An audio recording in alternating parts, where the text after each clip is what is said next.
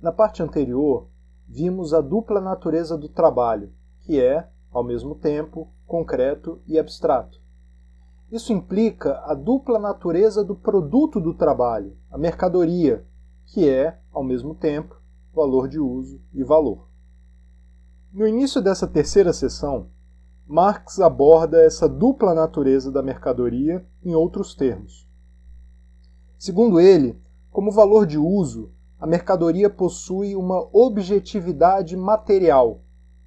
Mas, como valor, todos os seus traços materiais encontram-se abstraídos. Deveríamos, por isso, dizer que o valor possui existência apenas ideal? Segundo Marx, não o valor também possui uma objetividade, ainda que de outro tipo.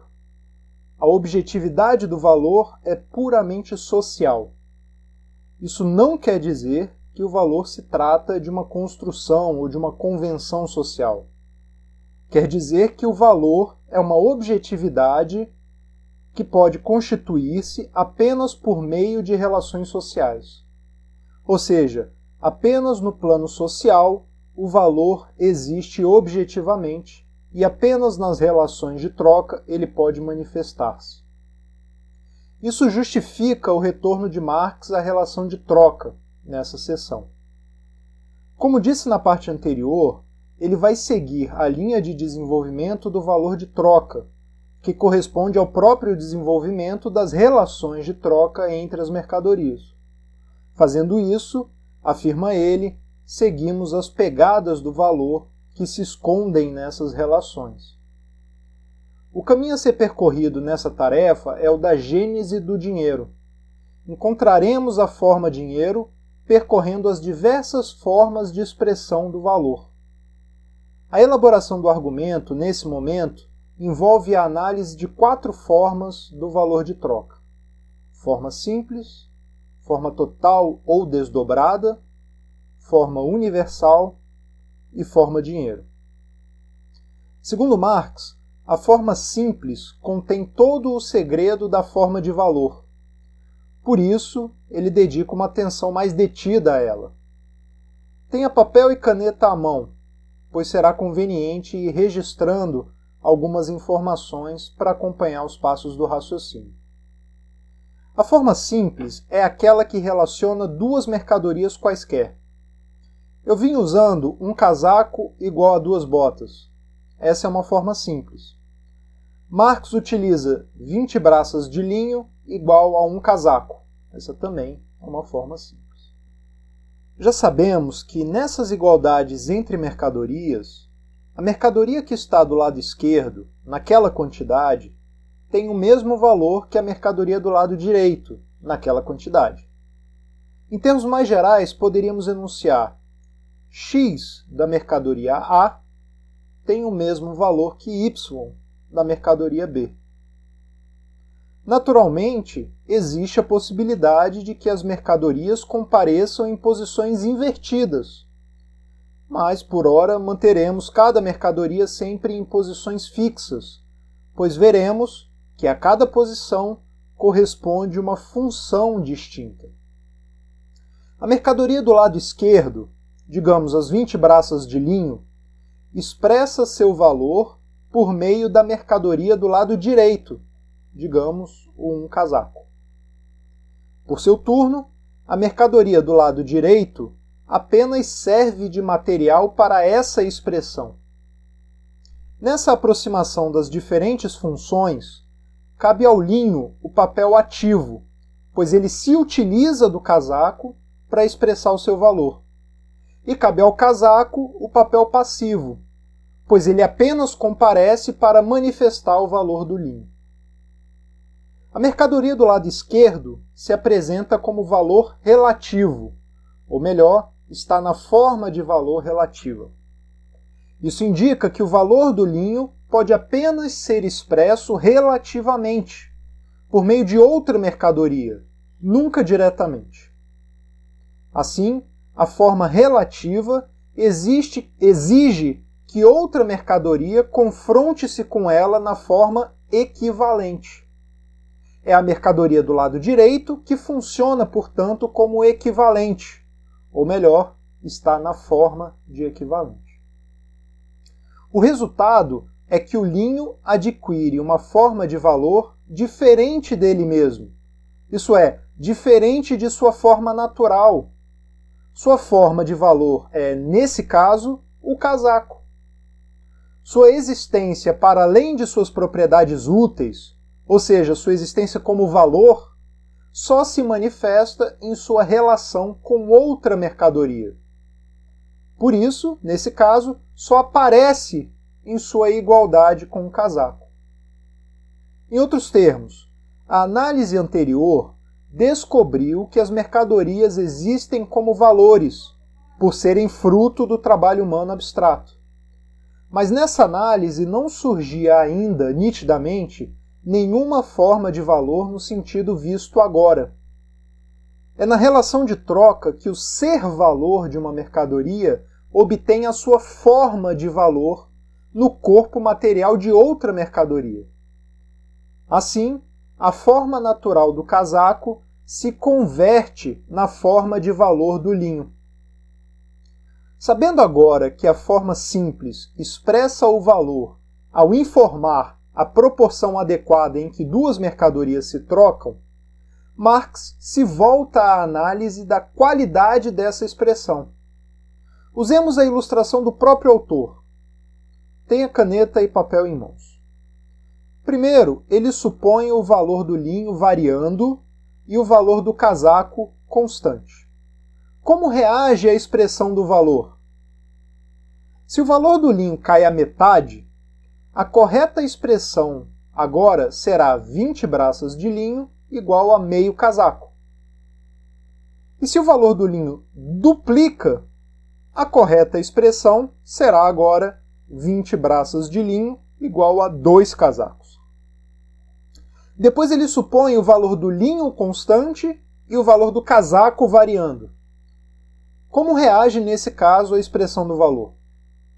Se o valor do casaco cai à metade, a correta expressão agora será 20 braças de linho igual a 2 casacos.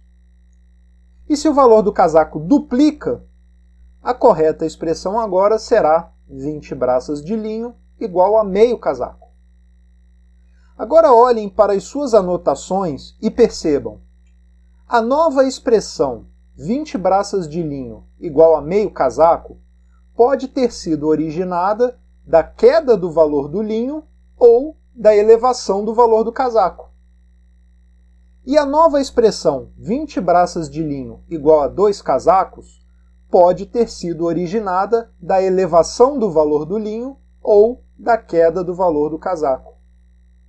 Em suma, a mesma variação na expressão do valor do linho pode ter origem em flutuações do valor absolutamente distintas. Ainda poderíamos acrescentar um terceiro caso, em que o valor de ambas as mercadorias variam na mesma proporção e direção. Digamos que o valor do linho e do casaco dobrem. A expressão correta, nesse caso, continuaria sendo 20 braços de linho igual a um casaco. Nesse caso, a expressão do valor não só não informa onde houve a variação do valor, mas sequer informa que houve variação. Todas as demais variações de valor, em direções e proporções diversas, podem ser compreendidas a partir desses três casos básicos. O fundamental do exercício é que ele permite a Marx extrair as seguintes conclusões. Primeira, o valor de troca expressa o valor, mas não reflete direta, exaustiva ou inequivocamente as variações de valor. Segunda, as mercadorias são trocáveis por serem encarnação de trabalho humano abstrato, ou seja, por serem valor. Mas o simples fato de serem produto do trabalho humano não determina a priori a proporção em que as mercadorias serão trocadas. Terceira, o valor não se origina na relação de troca. A troca apenas manifesta o valor. Ou seja, a forma de valor pressupõe a existência de valor das mercadorias, não o inverso. Por fim, a contradição interna à mercadoria é representada como oposição externa. Essa passagem é apenas aparentemente difícil. Lembrem-se que a mercadoria é uma unidade de valor de uso e valor. Essa é a contradição interna, posto que, por um lado, realizar a mercadoria como valor exige negar o seu valor de uso, isso é, exige vendê-la. E por outro lado, realizar a mercadoria como valor de uso exige negar o seu valor, ou seja, exige consumi-la. Por que essa contradição interna é representada, já na forma simples do valor, como oposição externa? Porque na troca, a forma natural do linho aparece apenas como valor de uso, como coisa posta à venda e desejada por alguém. E a forma natural do casaco atua apenas como representante do valor, como forma do valor. Veja, ambas as mercadorias são valor e valor de uso, mas na troca, uma comparece como mero valor de uso e a outra comparece como mero representante do valor. Daí essa ideia de oposição externa da contradição interna. Embora a forma simples já permita a Marx iluminar uma série de elementos decisivos a respeito da relação entre valor e valor de troca, ela é portadora de uma crucial insuficiência. E claro que essa insuficiência diz respeito a uma sociedade em que as trocas são uma relação social frequente, universal. Segundo Marx, a forma simples, ao expressar o valor de uma mercadoria por meio de sua igualação a outra mercadoria, apenas coloca essas duas mercadorias em relação de troca uma com a outra. Por isso, apenas distingue, por exemplo, o valor do linho de seu próprio valor de uso, algo que não poderia ser feito fora de uma relação de troca. Mas a forma simples não expressa a relação de igualdade e de proporcionalidade quantitativa que o linho possui com todo o universo de mercadorias, ou seja, com todas as demais mercadorias. Apesar desse alcance restrito, a forma simples já contém em si o germen da sua própria complexificação. Conforme o linho estabelece relação de troca com um número crescente de mercadorias, surgem várias formas simples de expressão do seu valor. Sua forma simples se transforma então numa série sempre ampliável de expressões simples de valor. Assim chegamos à forma total, ou desdobrada. Lembrem-se que Marx denominou o lado esquerdo da igualdade de valor relativo e o lado direito ele denominou equivalente. Pois bem, na forma desdobrada, o valor relativo encontra expressão em uma longa lista de equivalentes. Isso é, em uma longa lista de quantidades de outras mercadorias. E qual o significado deste desdobramento da forma simples em uma multiplicidade de formas simples?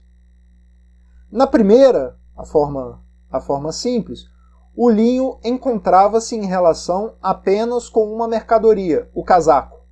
Na segunda, a forma desdobrada, ele encontra-se em relação com o casaco e com todas as demais mercadorias, ou seja, em relação social com o mundo das mercadorias. Na primeira, a relação de troca, a proporção que estabelece a igualdade, pode ser casual, pontual, acidental, já que as trocas não são uma relação universal. Na segunda, reencontramos algo que já vimos, nas múltiplas expressões do valor, o valor do linho permanece o mesmo, seja quando é expresso por botas, quando é expresso por bolsas, por malas, por cadeiras, etc. Aquele aspecto de aparente casualidade na relação da troca isolada já desaparece aqui por completo na forma desdobrada. a forma desdobrada já nos revela com clareza que não é a troca que regula a grandeza de valor, mas o exato oposto, é a grandeza de valor das mercadorias que regula as trocas. Por fim, na primeira forma, a forma simples, havia um único equivalente. Na segunda, cada mercadoria que comparece na série de expressões simples do valor do linho é seu equivalente particular. Logo, logo chegaremos ao equivalente geral. Antes disso, precisamos apontar as insuficiências da forma desdobrada. Primeiro, a expressão de valor é incompleta, ou seja, a série de expressões possíveis é sempre expansível, ela nunca se conclui. Segunda limitação, a coleção de expressões do valor forma um todo desconexo, como diz Marx, um mosaico de expressões do valor. Em outras palavras, cada forma simples de expressão é apenas uma unidade autônoma da série de expressões. Por fim, se o valor relativo de cada mercadoria for expresso dessa forma, por essa série de expressões, cada uma delas terá uma série infinita de expressões do valor e, pior, cada uma dessas séries será diferente uma da outra. Em outras palavras, as mercadorias não compartilham uma forma comum de expressão do valor. Apesar das insuficiências, mais uma vez está contida já nessa forma a solução de sua complexificação.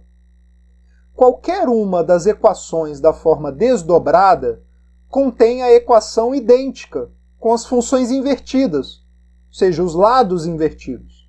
Em outros termos, uma lista exaustiva do lado esquerdo na função de valor relativo e uma única mercadoria do lado direito na função de equivalente. A lógica da inversão é a seguinte: se o linho expressa seu valor pela forma desdobrada, os possuidores da longa lista de mercadorias que aparecem como equivalentes do linho devem, obviamente, trocar suas mercadorias pelo linho. Isso é, também devem expressar o valor de suas mercadorias por meio do linho. Naturalmente, seria absurdo supor que todas as mercadorias passariam a funcionar como equivalentes gerais. Isso simplesmente nos levaria de volta à forma desdobrada. No curso da própria dinâmica e processualidade das trocas, uma mercadoria qualquer é selecionada e se consolida como o equivalente que irá expressar o valor de todas as demais mercadorias.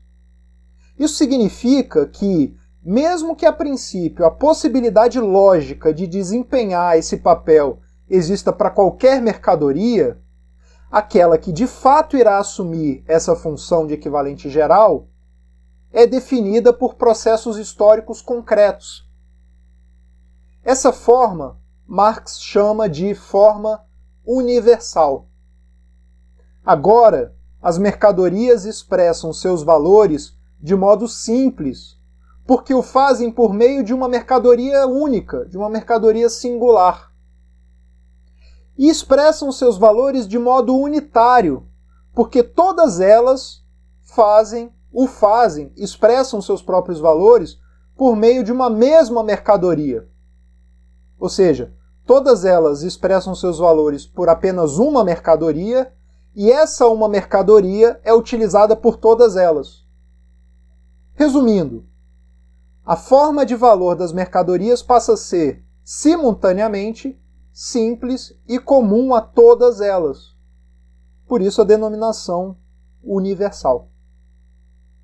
Historicamente, a forma universal é aquela exigida pela circulação generalizada de mercadorias.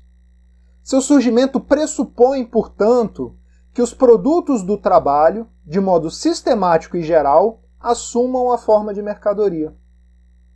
Conforme diz Marx, aspas, uma mercadoria só ganha expressão universal de valor porque, ao mesmo tempo, todas as outras expressam seu valor no mesmo equivalente.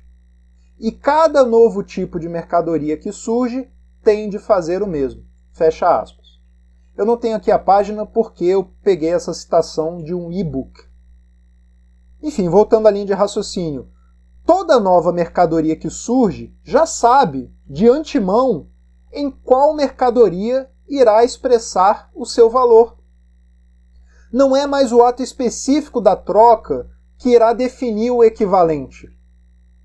Como produto do mundo das mercadorias, de sua dinâmica, haverá já uma mercadoria para relacionar o seu valor com o de todas as demais. Essa mercadoria é o equivalente geral. Além disso, na forma universal, ao expressar o seu valor por meio de um único equivalente, as mercadorias deixam evidente não apenas aquilo que elas têm em comum com o próprio equivalente, mas o que elas têm em comum entre si, que é o valor. É só nessa forma que os produtos do trabalho se relacionam entre si, de maneira generalizada, como valores. Quando uma mercadoria específica assume o papel de equivalente geral, ela passa a ser a própria forma do valor, a forma do valor por excelência, a própria figura do valor.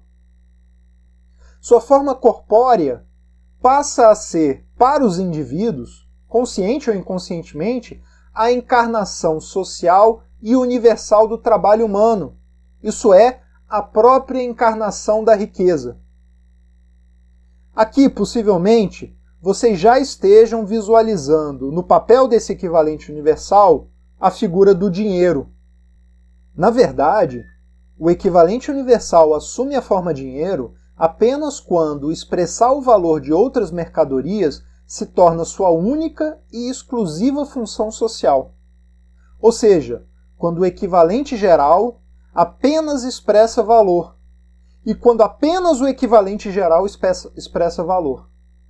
Em outros termos, quando expressar valor passa a ser monopólio social da mercadoria que desempenha o papel de equivalente geral. Pensando na época em que Marx escrevia, qual seria essa mercadoria? O ouro. Na passagem da forma universal para a forma dinheiro, a única mudança é que agora é o ouro que assume a posição de equivalente geral. Marx sublinha que é importante ter em mente que o ouro não cai do céu nessa função. O ouro apenas se confronta com as demais mercadorias como o dinheiro, porque muito antes ele já se confrontava com elas como simples mercadorias, como simples mercadoria, desculpe. O processo pelo qual o ouro assume o monopólio da expressão do valor é, de novo, um processo histórico. À medida que o ouro passa a circular em circuitos cada vez mais estreitos na função de equivalente, conquista paulatinamente o monopólio dessa função. Para finalizar essa sessão, percebam que se destacarmos uma linha de toda a série de valores que a mercadoria dinheiro expressa, temos a forma preço. Por exemplo, 20 braças de linho igual a 2 libras de ouro. Um casaco igual a 2 libras de ouro. E assim sucessivamente. Na próxima sessão, encaramos uma das sessões mais difíceis e incompreendidas da obra. Porém, Dados os elementos que já acumulamos, estou seguro que será uma leitura tranquila para todos.